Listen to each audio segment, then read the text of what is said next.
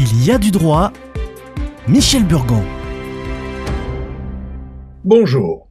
Un individu a été interpellé dans une copropriété avec du cannabis et une arme à feu. Le mail du syndic donnant aux policiers l'autorisation d'intervenir ne comportait pas l'heure.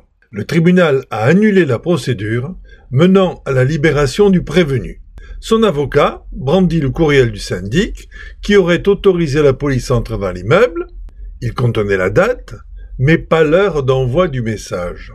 Un simple examen de ce courriel permit de douter de sa véracité, a-t-il plaidé. Non seulement il obtint gain de cause, mais il va porter plainte contre la police pour faux. Vous devez vous étonner que des camelots puissent entrer dans les immeubles pour déposer des prospectus avec la complicité de la poste qui leur vend des passes électroniques et que la police doive être autorisée par le syndic. Pourtant, c'est ce qui est imposé à nos policiers.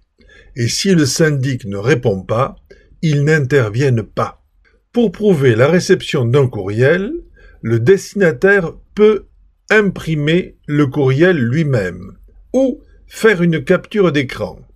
Comme pour les PV d'infraction au code de la route, un officier de police, lui, peut témoigner d'une lecture d'écran.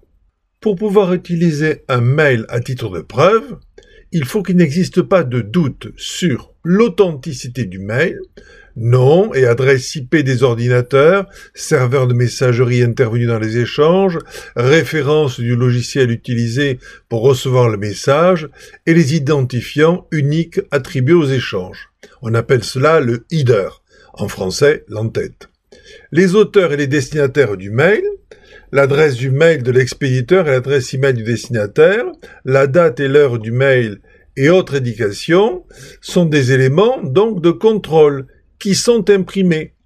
En outre, il faut, comme pour toute preuve matérielle, que celui qui s'en prévaut puisse apporter la preuve de la régularité de son obtention. En effet, il est possible de modifier un mail existant ou de créer de toutes pièces un mail faux ou antidaté.